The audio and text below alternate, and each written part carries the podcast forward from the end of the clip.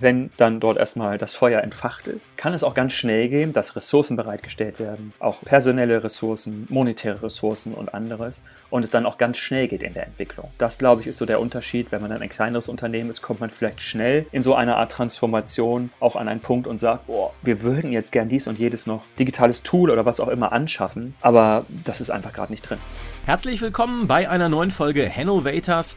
Heute zu Gast Dr. Christian Brömer, der Herr ist Doktor der Wirtschaftsgeografie, ist viel rumgekommen in Hannover und hat jetzt sein eigenes Unternehmen gelauncht, die Leuchtfeuer Innovationswerkstatt. Und das war Grund genug, um ihn mal einzuladen, auch wegen den Parallelen zu unserer Hannovatorin Tatjana Bennert, die auch aus der Wirtschaftsgeografie kommt.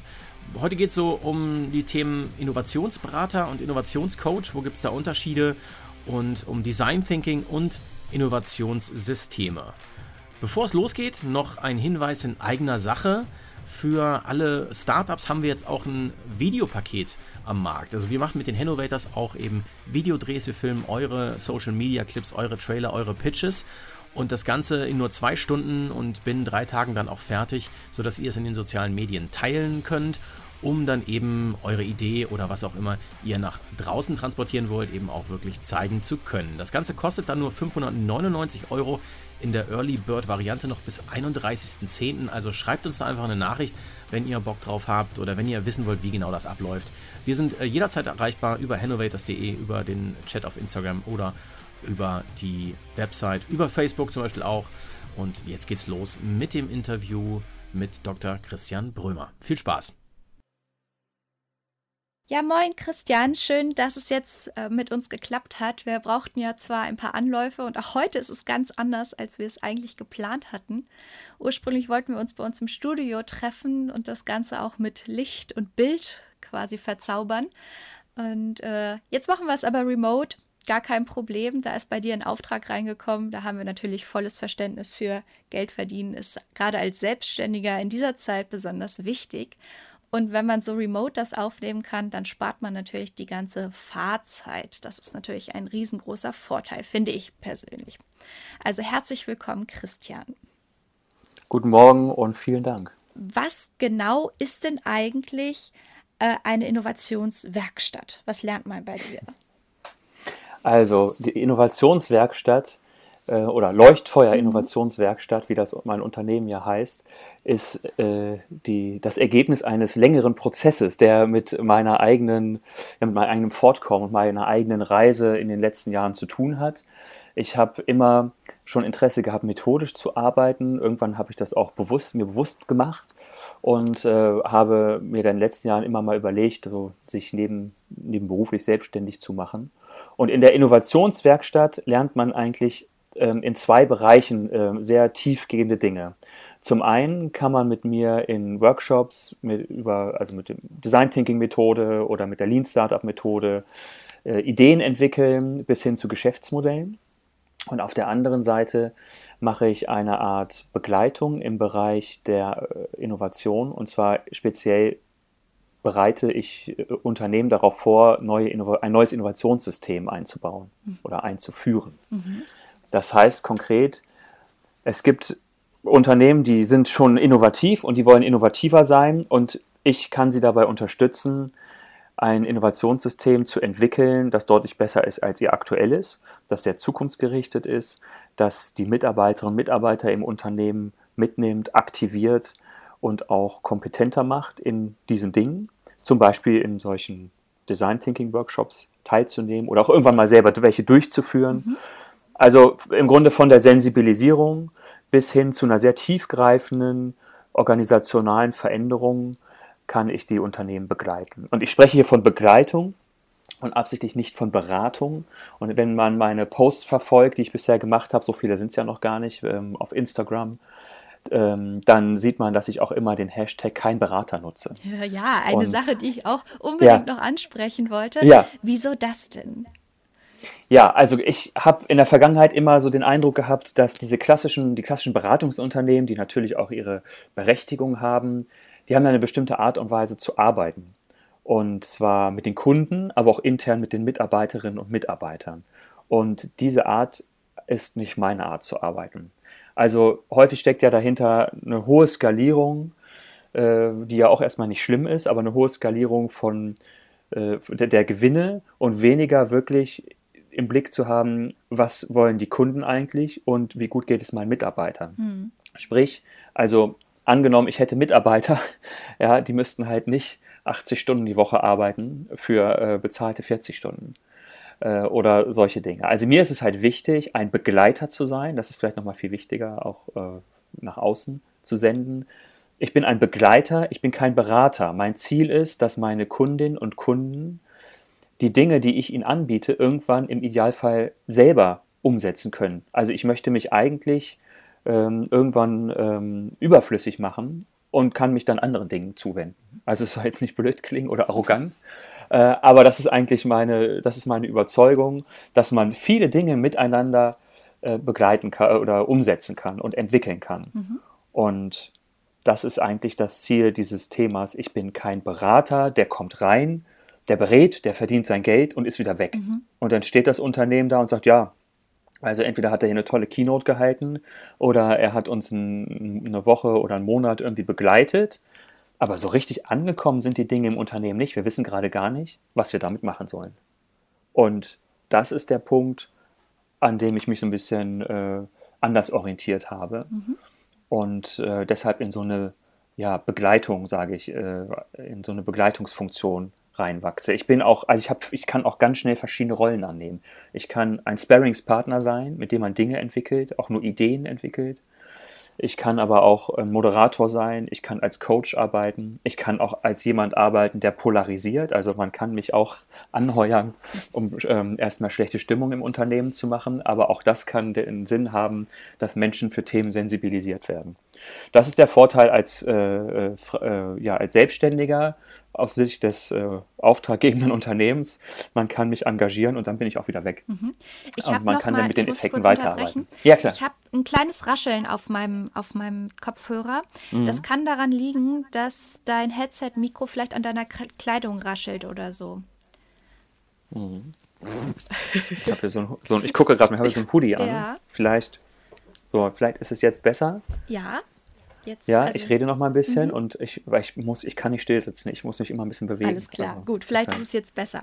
Ja. Sehr gut.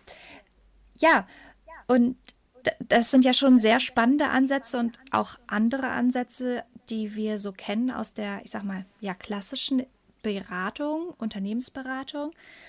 Du hast dich ja nun selbstständig gemacht, mitten in so einer verrückten Zeit wie der Corona-Krise. Und wie genau geht es dir jetzt eigentlich als Gründer ähm, in so einer Phase? Wie hast du das mhm. für dich erlebt? Also für mich war die Entscheidung, mich selbstständig zu machen, die habe ich schon länger in mir, die habe ich eigentlich schon länger gefällt und habe immer gedacht, du musst jetzt auf den richtigen Zeitpunkt warten. Und als Papa von drei Kindern ist das natürlich so eine Sache mit dem richtigen Zeitpunkt, um sich selbstständig zu machen. Und dann war am Anfang des Jahres, Ende letzten Jahres eigentlich klar, okay, ich mache das jetzt. Und ich möchte das aber gerne äh, in so einem Übergang auch machen oder erstmal schauen, wie läuft das eigentlich alles auch mit Familie und so weiter. Und dann kam Corona dazu. Und das heißt, äh, ursprünglich war angedacht, äh, dass ich äh, erstmal zum Teil selbstständig bin und zum Teil weiter im, im unternehmerischen Kontext arbeite. Und ähm, dann kam Corona und dann hat sich das erstmal so ein bisschen zerschlagen. Und ich habe aber dann gemerkt, nachdem wir uns auch hier zu Hause so ein bisschen sortiert haben und ein Gemüsebeet angelegt haben, wie es irgendwie alle gemacht haben, die einen Garten haben, ähm, dann habe ich gemerkt, eigentlich ist jetzt genau der richtige Zeitpunkt zu gründen. Und äh, worauf wartest du jetzt eigentlich? Äh, du hast die Themen Innovation, Digitalisierung, Transformation, Agile Coaching. Wann, wenn nicht jetzt? Mhm. Und ähm, dann ähm, habe ich Kontakt mit meinem Steuerberater aufgenommen, als ich dann das so für mich entschieden hatte. Und der hat gesagt, wie Sie wollen gründen.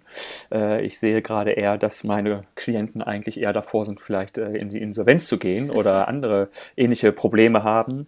Und äh, ja, genau. Und dann habe ich zum Juni das Unternehmen angemeldet und habe mir dann einfach Zeit genommen. Ich habe erstmal eine ganz kleine Homepage gebastelt und äh, ja, also alles, was man so als Gründer macht, so ein bisschen Company Building ähm, gemacht und ähm, konnte das jetzt aber ganz gut auch äh, so übereinbringen mit Familienmanagement. Meine Frau ist ja auch berufstätig, dass wir uns da immer hier so ein bisschen die Klinke in die Hand geben. Und ich aber deutlich mehr von den Kindern habe in den letzten Monaten als in den letzten Jahren, wenn man so will. Und das ist schon, das ist schon richtig super. Mhm. Was natürlich eine andere Seite ist, was ist mit den Aufträgen? Das habe ich mich natürlich auch gefragt, also oder auch gemerkt. Also bis ähm, irgendwie in Juni rein oder so war, hat ja erstmal keiner irgendeinen Auftrag äh, rausgegeben für Workshops oder was auch immer. Aber ähm, ich habe mich schon länger mit solchen Tools wie Mural oder Miro oder anderen Online-Kollaborationstools beschäftigt, habe das dann noch ein bisschen intensiver gemacht. Und dann ist das ja auch relativ schnell jetzt so in Richtung Juli, August explodiert, dass ähm, wir ja sehen, es gibt ganz viele neue oder vor allem also neue Ansätze, neue Möglichkeiten, Dinge kollaborativ online zu erarbeiten. Und äh, das stimmt mich eigentlich guter Dinge. Und ich sehe es ja jetzt auch, dass es äh, die, die Auftragslage sich ganz gut entwickelt. Nächste Woche habe ich den ersten großen Workshop, äh, drei Tage hybriden Design Thinking Workshop im internationalen Kontext. Das ist eine große Herausforderung, wenn man das so als One-Man-Show alles macht. Aber ich habe einen super Auftraggeber und da macht das schon sehr viel Spaß in der Vorbereitung. Mhm. Mich würde jetzt mal interessieren, hm, wie du denn dazu gekommen bist, zu deinem ganzen Wissen, was du jetzt vermitteln kannst. Also ich habe natürlich so ein bisschen nach dir gegoogelt und habe auch so ein paar Dinge rausgefunden, unter anderem, dass wir beide tatsächlich mal das gleiche studiert haben, nämlich Wirtschaftsgeografie hier in Hannover. Und vielleicht kannst du ja uns noch mal so einen Abriss über deinen Lebenslauf geben und so ein bisschen rausstellen, was waren zu jedem Zeitpunkt so deine Key Learnings von hm. einer Berufsphase. Ja, also grundsätzlich bin ich ein, ein Kind Hannovers. Ich bin hier aufgewachsen und äh, habe eigentlich Kommunikationswissenschaften studieren wollen, wollte eigentlich Journalist werden. Dann äh, traf es aber sich so, dass irgendwie ähm, die, die Uni, an die ich gehen wollte, äh, da gab es dann irgendwie äh, politische Erlässe und ich, also meine Immatrikulation in Marburg für Kommunikationswissenschaften wurde zurückgenommen und ich musste mich dann relativ kurzfristig entscheiden, was ich jetzt studiere. Äh, sonst hätte ich noch ein Jahr warten wollen. Das, da hatte ich überhaupt gar keine Lust zu. Und dann habe ich gedacht, Mensch, Geografie hatte ich schon immer interessiert. Das ist so äh, Plan B eigentlich. Und dann habe ich mich in Hannover für Wirtschaftsgeografie eingeschrieben und äh, habe das äh, dann studiert. Und da, das ist ja eh so eine kleine Reise, ist ja ein sehr breit angelegtes Studium Geografie. Und was mich dann wirklich gepackt hat, ist, als wir dann in China waren auf Exkursion zwei Wochen und äh, ich dann gemerkt habe, ähm, dass man, wie wichtig das ist oder wie viel das bringt, so eine andere Perspektive einzunehmen. Also mal aus Blick einer, der chinesischen Wirtschaft auf die Welt zu gucken in dem Fall oder auch der Menschen, die dort leben und arbeiten das war schon so ein erster Punkt, wo ich äh, auf, so, auf dieses Thema Perspektivwechsel gestoßen bin. Dann habe ich mein Studium beendet und ähm, habe auch die ganze Zeit immer schon nebenbei gearbeitet. In, ähm, äh, bei Chorus, das ist ein kleines Büro in Hannover für kommunikative Stadt- und Regionalentwicklung und ähm, wollte da auch weiterarbeiten. Da gab es auch ganz viele spannende Sachen und habe dann die Möglichkeit bekommen zu promovieren und bin dann nach Gießen gegangen und hatte dann die Möglichkeit, auch länger Forschungsaufenthalte in China zu haben und dort äh, zu forschen. Und das hat eigentlich diese ersten, diesen Anschmecker auf, von dieser Exkursion nochmal verstärkt. Und äh, ich habe gedacht, Mensch, so im internationalen Kontext zu arbeiten, auch wissenschaftlich zu arbeiten, das finde ich unglaublich spannend. Das macht mir ganz viel Spaß. Und auch wirklich dieses, äh, ja, diesen Perspektivwechsel einzunehmen, sich in andere Menschen, in andere äh, in sein Gegenüber reindenken zu können, das hat mich irgendwie angetriggert. Und das äh, war aber immer so, das war jetzt nicht präsent, dass ich morgens damit aufgewacht bin und dachte, ich muss heute wieder einen Perspektivwechsel machen. sondern äh, das hat sich einfach so schleichend entwickelt. Ich hab, bin da irgendwie dem so intuitiv nachgegangen. Dann habe ich nach der äh, Promotion dann bei Hannover Impuls angefangen.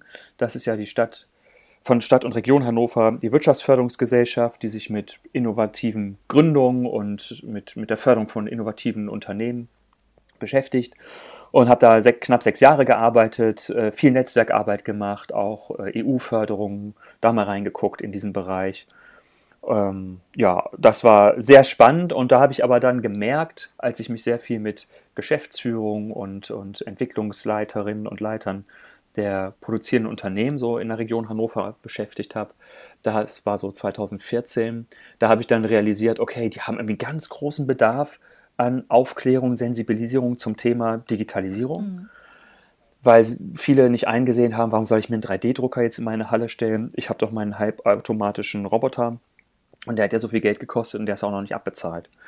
Und ähm, da habe ich dann mit einem Kollegen zusammen und ein paar Kollegen angefangen, äh, da mal so ein bisschen zu sensibilisieren und bin dann ganz schnell auf das Thema Innovation gekommen. Also nicht nur Digitalisierung, oder was heißt nur äh, Digitalisierung, sondern Innovation als, als äh, unternehmerisches Thema und habe dann ein äh, kleines Angebot gemacht, das hieß Crosskrökel. Ich hatte dann so dieses Thema Cross-Innovation mir so ähm, äh, erschlossen. Also wie existierende Dinge wie man die zusammen tut, sage ich mal, und da was Neues draus wird. Also ein schönes Beispiel, Adidas und Conti haben vor einigen Jahren äh, einen äh, Laufschuh entwickelt. Und Adidas hat halt zur Conti gesagt, wir können Schuh, ihr könnt Grip, lass uns das doch zusammen machen. Und Conti hat sich um die Sohle gekümmert und Adidas hat sich um den Rest des Schuhs gekümmert. Und daraus ist ein extrem erfolgreiches Projekt geworden, ein super Schuh. Und das ist nur so ein Beispiel für Cross-Innovation. Das hat mich sehr fasziniert, weil es ja auch was mit Perspektivwechsel zu tun hat ähm, und, und äh, auch diesem Out-of-the-Box-Denken. Und da haben wir so kleine Workshops angeboten und dann habe ich Tanja Föhr getroffen, die auch hier in der Region Hannover lebt und äh, äh, auch weit darüber hinaus mittlerweile arbeitet. Und die hat gesagt, Mensch, was du hier machst, ist Design Thinking. Und da habe ich gedacht, was ist das denn? Und ähm, dann bin ich zu diesem Thema Design Thinking gekommen und hatte das Gefühl, da hat, äh, hat mich die richtige Methode getroffen. Und das macht mir halt nach wie vor unglaublich viel Spaß.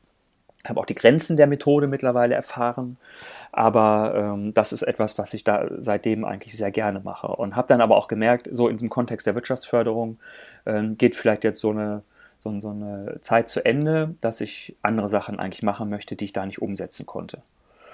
Und das war dann auch gut. Ich bin dann zu, in die Versicherungsbranche gewechselt, obwohl ich gar keine Ahnung von Versicherung habe, außer als gebeutelter Kunde. Und ähm, habe dann bei der VHV gearbeitet, ein Dreivierteljahr in Hannover und habe dort im Bereich Digitalisierung, im Digitalisierungsteam als Design Thinking Coach gearbeitet. Da, in diesem Bereich hatte ich mich halt fit gemacht und habe dann ähm, das dort mit aufgebaut, Design Thinking, UX Design mit einem Kollegen, Innovationsmanagement, all diese Themen. Das war hochspannend, aber natürlich auch eine große Erkenntnis, wenn man in so einem größeren Unternehmen auf einmal arbeitet, also Hannover Impuls, eine öffentliche Gesellschaft mit ca. so 60 Mitarbeitern und dann den Sprung zu machen in ein Unternehmen mit 4000 Mitarbeitern, die auch in mehreren Ländern arbeiten. Das war schon sehr spannend. Und da bin ich zu einer Kernerkenntnis gekommen, und zwar Innovation aus der Linie heraus zu organisieren, funktioniert nur, wenn alle, die äh, in der Linie darüber sind, auch dahinter stehen. Mhm. Also und, meinst du mit Linie auch Hierarchie? Ja, mhm. ganz genau. Und ähm, das ist halt nicht in jedem Unternehmen so.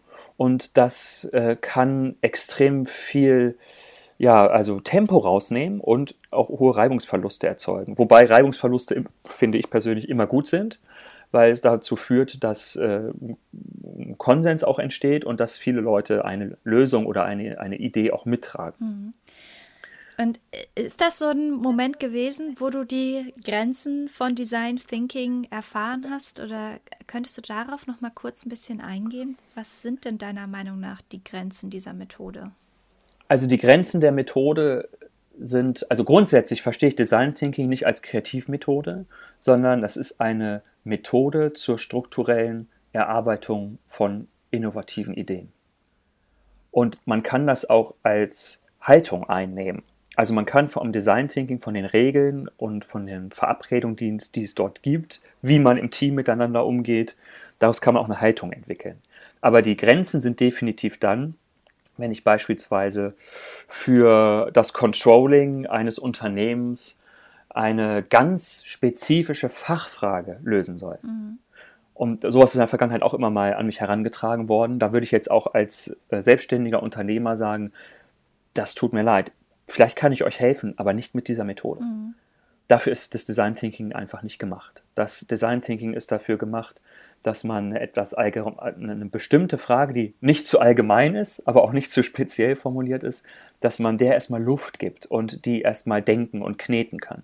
Und das macht man ja auch in Iterationen. Man macht das ja nicht immer nur an einem, in so einem Eintages-Workshop, sondern im Idealfall hat man einen Design Thinking Prozess oder man hat einen Sprint, wo man sowas sehr intensiv dann klären kann. Mhm.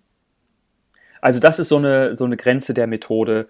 Ähm, oder wenn jemand sagt, kannst du mal ein, äh, in zweieinhalb Stunden mit uns einen Design Thinking Workshop machen, sage ich, nee, tut mir leid. Also wir können eine Phase mal durchgehen, beispielhaft, aber ähm, es braucht halt Zeit. Also es braucht Zeit und es braucht Ressource, also menschliche Ressourcen, monetäre Ressourcen. Und dann kriegt man aber auch, und das ist das Tolle, immer ein Ergebnis raus. Und in der Regel auch immer schon ein gutes Ergebnis, was eine gute Vorbereitung ist, um in eine Proof-of-Concept-Phase zu gehen, um nochmal eine Iteration mit derselben Methodik zu machen oder auch dann äh, in so eine Lean-Startup-Phase zu gehen. Mhm. Und du sprachst eben das Thema Hierarchie an. Ähm, ja. Inwiefern ist es denn deiner Meinung nach wichtig, wer an so einem Design Thinking Workshop teilnimmt aus dem Unternehmen? Das ist ganz wichtig. Es ist wichtig, weil ich davon überzeugt bin, dass die, das interdisziplinäre Arbeiten, das ist ja im Design Thinking implizit, dass das ein Kernelement des Erfolges dieser Methode ist. Das heißt, ich werbe immer dafür, in, innerhalb eines Unternehmens, wenn dann so ein Workshop stattfinden soll, möglichst viele Menschen aus verschiedenen Abteilungen mit verschiedenen Funktionen einzubinden. Mhm. Also nicht möglichst viele im Sinne von 100, sondern gerne acht in so einem Tagesworkshop oder zehn es geht auch mit mehr, aber da kann man halt sehr gut äh, in Kleingruppen und so sehr stringent arbeiten. Aber dann halt aus verschiedenen Richtungen. Und ganz klassisch ist es so in den vergangenen Jahren gewesen, dass aus einer Fachabteilung eine Anfrage kommt und am liebsten sagt man, okay, aus unserem Bereich und vielleicht noch, naja, aus zwei anderen fachlichen Bereichen ähm, nehmen wir noch Leute dazu und dann würden wir gerne den Workshop machen was außen vor gelassen wird, dass IT eigentlich bei all diesen Dingen immer eine Rolle spielt. Also werbe ich dafür, nehmt jemand aus der IT dazu. Wer könnte das sein? Mhm. Dass Marketing, Unternehmenskommunikation, zumindest wenn man in Richtung Produktentwicklung geht, auch immer relevant sind. Und in einem klassischen Setting häufig erst so nach zwei Drittel, drei Viertel der Wegstrecke eingebunden werden. Und dann schlagen die Menschen im Marketing oder in der Unternehmenskommunikation die Hände über den Kopf zusammen und sagen, hättet ihr mal eher mit uns gesprochen. Ähm, dann hätten wir hier und da einfach schon mal ähm, äh, auch einen guten, äh, guten Einfluss haben können, euch unterstützen können. Mhm. Und das äh, kann man halt hiermit, oder damit werbe ich, dafür werbe ich immer, dann möglichst äh, interdisziplinär zu sein. Mhm. Und das ist für viele größere Unternehmen schon eine Riesenherausforderung. Ich spreche da immer von der Heckenpflege. Ähm, also was hinter der Hecke ist, das ist wie auf dem Campingplatz, das will ich eigentlich gar nicht wissen sondern ich gucke, dass die Hecke schön dicht ist und schön hoch wächst und fühle mich hier eigentlich ganz wohl. Aber dass vielleicht auf der anderen Seite jemand sitzt, der was mir etwas anbieten kann, der, äh, mit dem ich gemeinsam etwas entwickeln kann, was besser ist als das, was ich alleine mache, das wird häufig noch nicht erkannt oder äh, wird häufig noch nicht genutzt innerhalb eines Unternehmens. Mhm. Nun warst du ja bei der VHV-Gruppe, also auch ein sehr großes Unternehmen, mhm. und hast selbst gesagt, du hattest eigentlich von Versicherung gar keine Ahnung. War das in irgendeiner Weise hinderlich oder sogar förderlich für deine Zeit da, dass du davon von der Thematik an sich erstmal, dass du das nicht studiert hast zum Beispiel? Mhm. Ja, ich glaube, das ist sehr förderlich und ähm, das ist sehr gut, wenn man nicht äh, fachlich nicht unbedingt äh, im, im Thema ist, in, aus dieser, in, in dieser Coach-Position. Weil ich dann sehr unbedarft und vielleicht auch sehr äh, für, für manche Leute auch sehr naiv an Dinge herangehen kann. Das ist aber auch ein Teil meiner, meines Vorgehens, meiner Methode. Allerdings habe ich auch gemerkt im Verlauf äh, der, der Zeit, dass es nicht schlecht ist, wenn man so ein paar Hintergründe wie Produkte entwickelt werden, was auch ähm, vielleicht Restriktionen betrifft, wenn man solche Dinge sich auch aneignet und da auch einen Blick für entwickelt. Aber das war auch ein Teil meines eigenen Lernens. Also ich bin damals da reingekommen und ähm, habe das, wie gesagt, eher als, also habe das als sehr förderlich empfunden und das Feedback auch dort von Kolleginnen und Kollegen bekommen, ähm, die auch manchmal gesagt haben, ja gut, du weißt ja gar nicht, also ähm, du kannst jetzt diese verrückte Idee einfach hier nochmal reinwerfen in die Runde. Ähm, du weißt ja nicht, dass das nicht möglich ist. Und es ist in letzter Zeit immer wieder so gewesen, dass bei solchen Punkten, ob das jetzt von mir oder jemand aus dem Team kam, der sich dann getraut hat, mal was zu sagen, dann ich die Mitarbeiter, äh, die, die, die ähm, Workshop-Teilnehmer oder Projektteilnehmerinnen, Teilnehmer motiviert habe und habe gesagt, geht dem hinterher. Wer hat gesagt, dass man das nicht darf? Wann wurde das gesagt und warum? Mhm. Und es war immer wieder so, dass man sagt, wir, wir wissen gar nicht, es, eigentlich gibt es gar keine Regel. Also eigentlich können wir es doch mal. Und das macht Spaß. Also dann bin ich so ein bisschen wie so ein Detektiv, so ein Unterne in, in, in, so einer, in so einem unternehmerischen Kontext. Und ähm, das macht bei den Teilnehmerinnen und Teilnehmern dann auch unglaublich viel, weil sie dann ja auch so ein bisschen aus dieser Box rauskommen und sagen, ja, Moment mal, nur weil das der eine dem anderen immer über Generationen weitergegeben hat, dass man das nicht darf. Und wir kommen jetzt dazu, dass man es darf. Da tun sich ja ganz neue Räume auf und ganz neue Möglichkeiten. Und vielleicht ist das bei vielen anderen Dingen auch. Und das wiederum führt dazu, dass Mitarbeiterinnen und Mitarbeiter vieles hinterfragen. Also das, man kann nicht den ganzen Tag hinterfragen, das möchte ich jetzt auch nicht, aber man kann dafür sorgen, dass man kritisch denkende, positiv kritisch denkende Mitarbeiterinnen und Mitarbeiter hat, die immer im Hinterkopf haben, auch ein unternehmerisches Denken im Hinterkopf haben, was können wir noch für Dinge, für, für endogene Potenziale im Unternehmen aktivieren, die uns erstmal vielleicht auch sogar gar nichts kosten, sondern die wir einfach hier haben, aber noch nicht gesehen haben. Und das könnte so ein, so ein Pfad dahin sein. Hm. Also ich, ich fasse mal eben kurz zusammen. Also es geht eigentlich ja um Perspektivwechsel. Das Wort, dieses Stichwort ist häufig gefallen. Äh, mhm. Die Interdisziplinarität in diesen Workshops, aber ja, der Workshop eigentlich nur als Vehikel, um generell auch eine Haltung für neue Ideen in einem Unternehmen zu verankern. Und was du eben so schön gesagt hast, da war mal einer so mutig und hat eine Idee reingeworfen. Mich ja. würde jetzt interessieren, was meinst du denn, wie kann es einer Organisation gelingen, diesen Mut zu schaffen bei den Mitarbeitern und Mitarbeiterinnen? Das ist eigentlich ganz einfach. Ich muss den Mitarbeiterinnen und Mitarbeitern Räume zur Verfügung stellen, also virtuelle, haptische, aber vor allem ähm, ideelle Räume, die sie füllen können. Und wenn ich in einem großen Unternehmen unterwegs bin und habe von meiner Zeit gefühlte 120 bis 150 Prozent äh, operationales Geschäft, also tägliches Geschäft, dann habe ich gar keinen Raum und auch gar keinen Antrieb groß, mich mit unüblichen Dingen zu beschäftigen oder über die Dinge nachzudenken überhaupt, wie sie laufen, zu reflektieren. Und da sind wir an diesem Punkt Unternehmenskultur angelangt. Und das ist ein ganz großes Thema, jetzt auch in, nicht nur durch Corona, sondern allgemein in dieser Zeit, wo das Thema Digitalisierung alles durchdringt. Und wenn ich das schaffe, dass ich meine Belegschaft, auch die Führungskräfte, also alle zusammen, motiviere, Dinge anzuschieben und Dinge zu entwickeln und Ideen abzugeben im Unternehmen. Und da muss es eine Stelle für geben. Also nicht nur das klassische Ideenmanagement oder Beschwerdemanagement, sondern auch wirklich, also mich zu fragen, ich gebe den Mitarbeiterinnen und Mitarbeitern einen Aktionsraum. Das können feste Zeiten sein, das kann äh, klassisch äh, kennt man das ja so von Google, 20 Prozent deiner Arbeitszeit hast du für eigene Projekte zur Verfügung.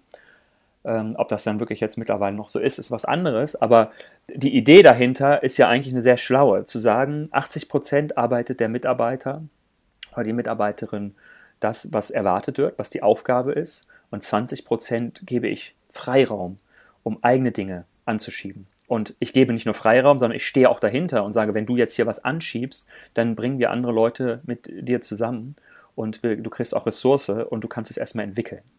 Also das ist so dieser Punkt, und da gibt es verschiedene Möglichkeiten, sowas im Unternehmen ähm, aufzubauen. Man kann erstmal mit einer Art auch ähm, ja, mit so einer Innovationswerkstatt, also mit so einem kleinen Innovationslabor anfangen, wo man aus verschiedenen Bereichen Menschen zusammenholt. Das ist etwas, ähm, was, äh, was wir bei FutuX gemacht haben, ähm, wo ich jetzt zuletzt angestellt war.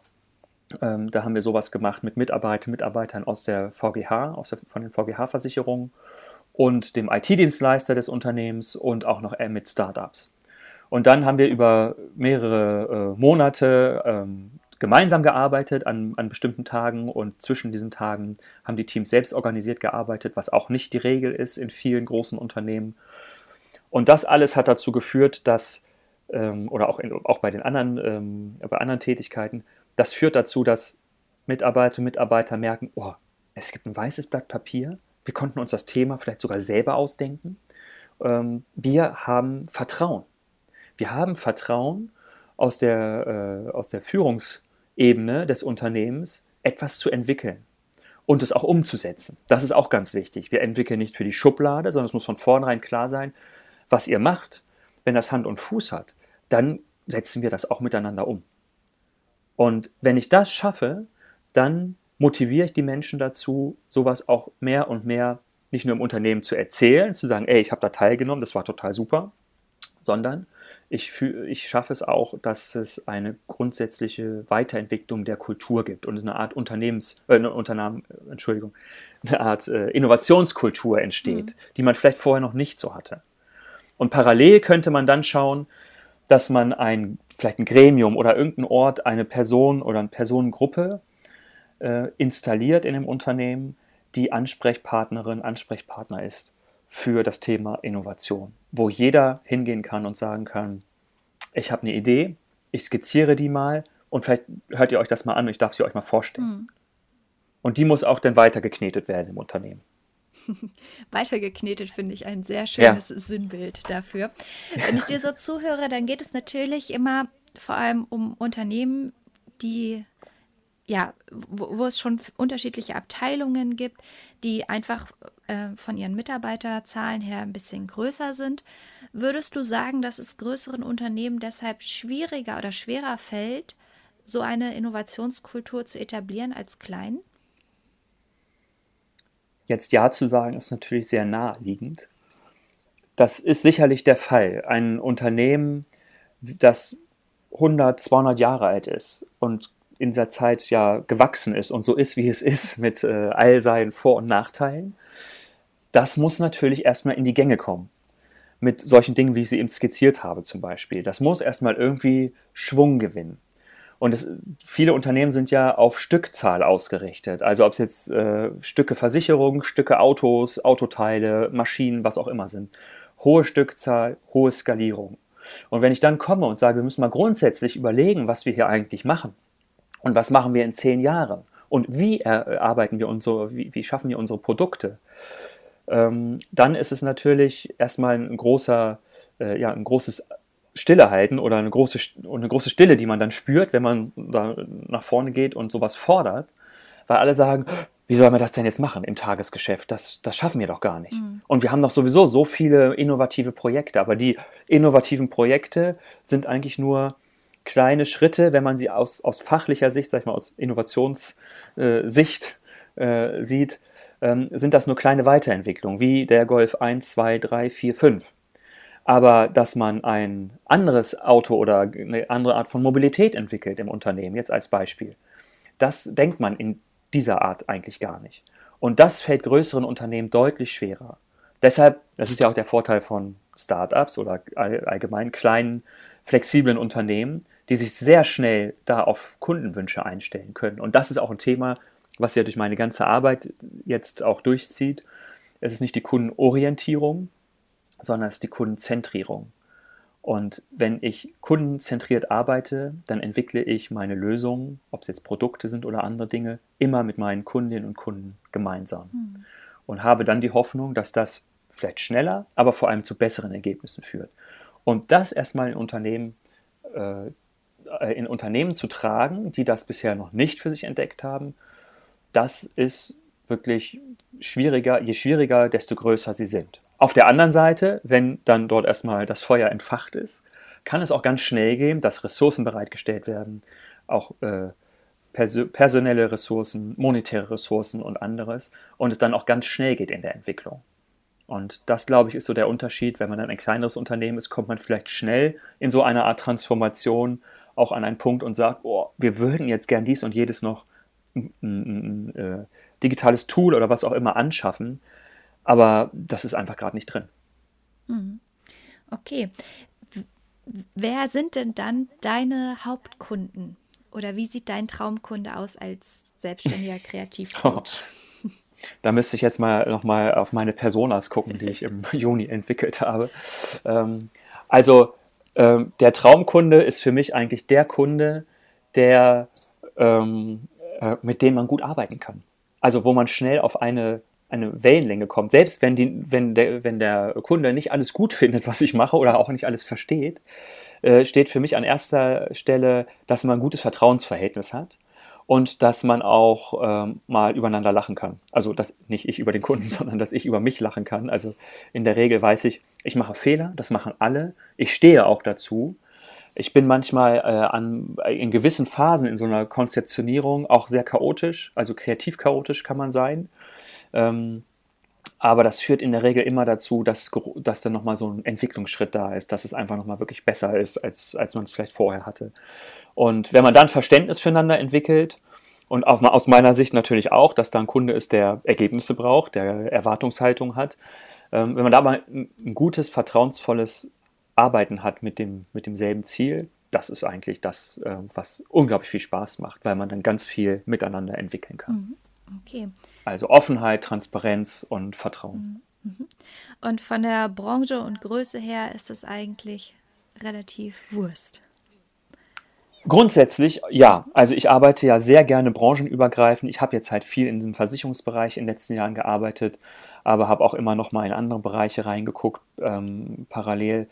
Ähm, da, also von der Begleitung eines Startups ähm, bis hin, wie gesagt, zur Einführung eines oder Verbesserung des äh, unternehmerischen Innovationssystems ähm, stehe ich da Gewehr bei Fuß. Man kann natürlich sagen, wenn jetzt ein äh, 50.000 äh, Menschen Unternehmen kommt und äh, dann wird es für Dr. Brömer alleine schon ein bisschen schwierig, da was zu machen. Aber da kommt ein anderer Punkt ins Spiel, das Thema Netzwerk und Ökosystem. Das ist auch etwas, wovon ich überzeugt bin. Ähm, ich bin stärker und ich bin besser, wenn ich mit anderen gemeinsam äh, Dinge anbiete. Und äh, das lernen mich, lehren mich auch die letzten Jahre. Ähm, wir haben ja hier in, in Hannover ein sehr enges, sehr kleines, aber ich finde auch ein sehr starkes Ökosystem, was sich mit Startups, mit Innovation, Digitalisierung beschäftigt. Und ähm, da habe ich mittlerweile das Gefühl, es gibt so viele Ankerpunkte, ob es jetzt der Hafen ist äh, in der Nordstadt ähm, oder ob es Hannover Impuls ist oder ob es andere Akteure sind, die Venture Villa. Ähm, also da gibt es so viele Ankerpunkte, wo man sich treffen kann, wo man Menschen finden kann, mit denen man gemeinsam Dinge anbieten kann. Und das funktioniert auch schon ganz gut, für mich auch. Ähm, das macht riesig viel Spaß. Und wir haben ja hier auch große Unternehmen, die engagiert sind. Und äh, das ist eigentlich schon eine ganz gute Mischung, finde ich. Mhm. Das wäre jetzt so ein bisschen meine nächste Frage gewesen. Also es gibt ja schon Angebote von, ja, Design Thinking Workshops zum Beispiel. Wo siehst du denn da dein, also wo siehst du denn dich da drin sozusagen? Oder beziehungsweise wo, was machst du anders oder was würde man bei dir, ja, was kann man von dir sozusagen anderes erwarten als von dem, was es schon gibt? ja. von der Konkurrenz, wenn ich das jetzt mal so ja. sagen darf. Also als erstes, äh, meine Erkenntnis war eigentlich in den letzten Jahren, ähm, und die ist auch noch aktuell, man kann nie genug Design Thinking haben im Unternehmen oder es kann nie genug Leute geben, die das anbieten. Mhm. Denn ähm, es ist etwas, das ja jetzt hier in Deutschland auch erst überhaupt so ein bisschen in Mode gekommen ist und da ist der Hype-Cycle noch nicht zu Ende, würde ich mal sagen. Und da, da ist das Tal der Tränen im Hype-Cycle auch noch nicht erreicht. ähm, äh, da glaube ich, äh, das ist grundsätzlich schon ganz gut. Was ich anbieten kann, ist eine, äh, würde ich sagen, hohe Empathie. Das ist das Thema Perspektivwechsel. Ich kann mich sehr schnell in meine Kundinnen und Kunden reindenken. Ich kann mich sehr schnell in äh, die Teams reindenken und ähm, gucken, dass ich mit denen gut arbeiten kann. Denn das ist eine Erkenntnis aus dem letzten Jahr, dass ich gemerkt habe, die Methode ist das eine und das andere ist eigentlich das private oder das persönliche, auch der, der psychologische Moment für viele, ähm, mit, äh, für viele, die in den Teams arbeiten, die Unsicherheit haben. Ganz großes Thema im Design Thinking oder überhaupt beim Thema Innovation. Hohe Unsicherheit im Vergleich zu Dingen, die man sonst mit einer hohen Sicherheit erledigen kann im Alltag. Und damit zu arbeiten, das kann ich, glaube ich, mittlerweile sehr gut. Und was man bei mir, bei mir bekommt, ist auf jeden Fall eine ähm, positiv konstruktive Note in jedem Workshop. Und es wird auch mal heikel und es ist auch mal schwierig, aber ähm, das ist eigentlich das, mit dieser Überzeugung und mit dieser Lebenshaltung bin ich unterwegs, da bin ich schon irgendwie mit auf die Welt gekommen. Und das kann ich auch in, den, in, in meiner Arbeit mit Kundinnen und Kunden umsetzen und auch dann in kritischen Momenten mal dazu ähm, beitragen, dass es ein, ein, gutes Ergebnis am Ende gibt, wo, mit dem alle zufrieden sind. Mhm. Das ist dieser Bereich Design Thinking oder, oder Coaching, ne, mit, was die Workshops betrifft. Und das andere Thema ist halt ähm, äh, dieses Thema Innovationssysteme, das ist eigentlich ein sehr großes Thema. Ähm, das bieten auch nicht viele an, vor allem nicht viele kleinere Unternehmen. Und ähm, ja, da äh, äh, wird es auch äh, in den nächsten Wochen nochmal meinerseits nochmal ein paar Informationen geben, ähm, was ich mir da so vorgestellt habe und wie ich mich da aufstelle. Da kann ich nur zu einladen, mal äh, immer mal wieder auf die Homepage zu gucken. Ja, äh, magst du eben noch den, den Link verraten für deine Homepage, damit dich die Zuhörerinnen auch finden? Na klar, auf jeden Fall. Also klickt einfach an www.leuchtfeuerinnovation.com. Okay, super. Und ansonsten bist du natürlich auf den sozialen Netzwerken, Twitter, Instagram zu finden. Ganz genau. Also Twitter äh, bin ich äh, mit, mit dem Doc Brömer Account und äh, bei, mit Doc Brömer und Leuchtfeuer Innovation bin ich auch bei Instagram unterwegs. Alles klar, super. Das heißt, wenn wir da dir folgen, dann werden wir auch mit Updates zu dir und deinem Unternehmen versorgt. Ganz genau. Super. Okay. Hast du noch so einen, ja, den letzten Satz sozusagen, einen Appell oder einen Ratschlag, einen Wunsch, den du gerne rausgeben würdest an die Zuhörenden? Ja, oh, das ist natürlich jetzt so eine schöne Aufgabe. Ähm, ich kann nur sagen, ähm, jetzt zu gründen ist, glaube ich, das Beste, was man machen kann, wenn man davon überzeugt ist, dass das gut ist, was man anbieten kann, ob es jetzt ein Produkt ist oder eine Dienstleistung. Ich bin davon überzeugt, dass es in den nächsten ein, zwei Jahren ein sehr, dass wir eine sehr volatile Wirtschaftsentwicklung bei uns in Deutschland, Europa haben werden. Aber dennoch glaube ich, dass man, wenn man mit den richtigen Themen unterwegs ist, gerade jetzt eine fast historisch gute Möglichkeit hat, Dinge an den Markt zu bringen, sich aufzustellen und vorzubereiten. Ich weiß selber, das hat ein hohes Risiko.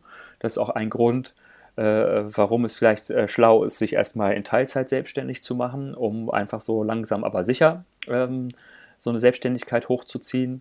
Das ist auch das, äh, was, was mir vorschwebt. Aber grundsätzlich kann ich nur sagen, lasst nicht locker, bleibt innovativ und seid immer, immer neugierig. Das war's mit einer weiteren Folge Hannovators heute mit Dr. Christian Brömer. Alles über ihn erfahrt ihr auf leuchtfeuerinnovation.com. Wenn ihr Fragen zu uns habt oder die anderen Podcasts anhören wollt, dann besucht uns doch einfach auf hannovators.de und es wäre wahnsinnig toll, wenn ihr uns einfach ein bisschen Feedback da lasst und uns eine Bewertung gebt auf der Plattform eurer Wahl, wo immer ihr uns auch gerade hört. Dann bis zum nächsten Mal, eure Hannovators. Tschüss.